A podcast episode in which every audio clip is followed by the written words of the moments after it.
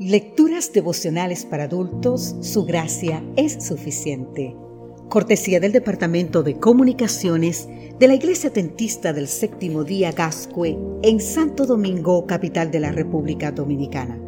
En la voz de Sarat Arias. Hoy, 7 de febrero, cuando Dios tiene ira.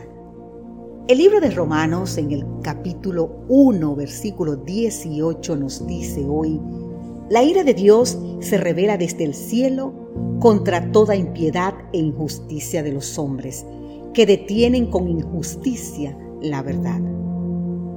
¿Has sufrido alguna vez un ataque de ira?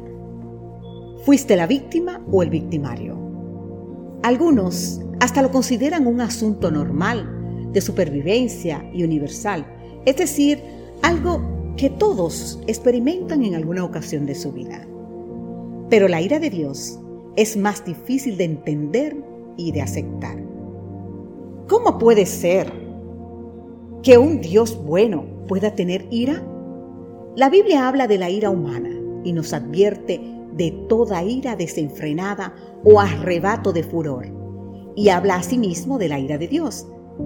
Así como la justicia de Dios se revela, también la ira de Dios se revela desde el cielo y el destinatario de la ira de Dios es la impiedad e injusticia de los hombres. No se trata de un sentimiento, una emoción o un enojo de parte de Dios, sino un acto de retribución y justicia divina. Es un hecho contra la impiedad y la injusticia.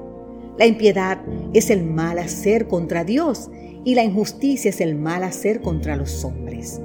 La impiedad es el mal en el corazón o sea, la semilla y la injusticia en el mal, en la acción, es decir, la planta y el fruto. Dios ama al pecador, pero odia al pecado, porque el pecado ha dañado a sus criaturas y un día su ira, es decir, su justicia será manifiesta.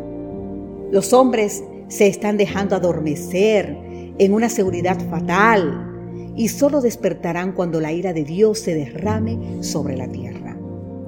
¿Qué es lo que apacigua la ira de Dios? La muerte y el sacrificio de Cristo.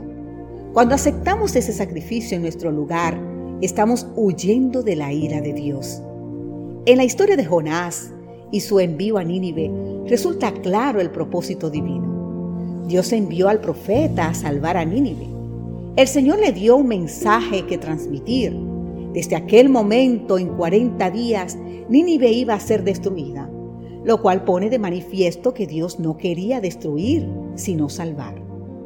El tiempo de gracia otorgado era un llamado al arrepentimiento y la vida.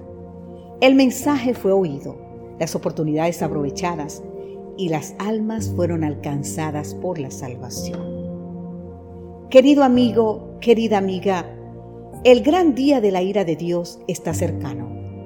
Él no quiere la muerte del que muere, sino que todos procedan al arrepentimiento. Vivimos con un dilema. Por un lado, anhelamos que Dios haga justicia y por otro reclamamos porque Dios hace justicia. La promesa es segura. Dios hará cielos y tierra nueva en los cuales mora la justicia. Podemos leer en el libro de Segunda de Pedro, capítulo 3, exactamente el versículo 13. Quien no acepte a Jesús como abogado, lo tendrá que enfrentar como juez. Puedes quedar fuera de la ira de Dios si tan solo permaneces dentro del amor del Señor. Que Dios hoy te bendiga en gran manera. Amén.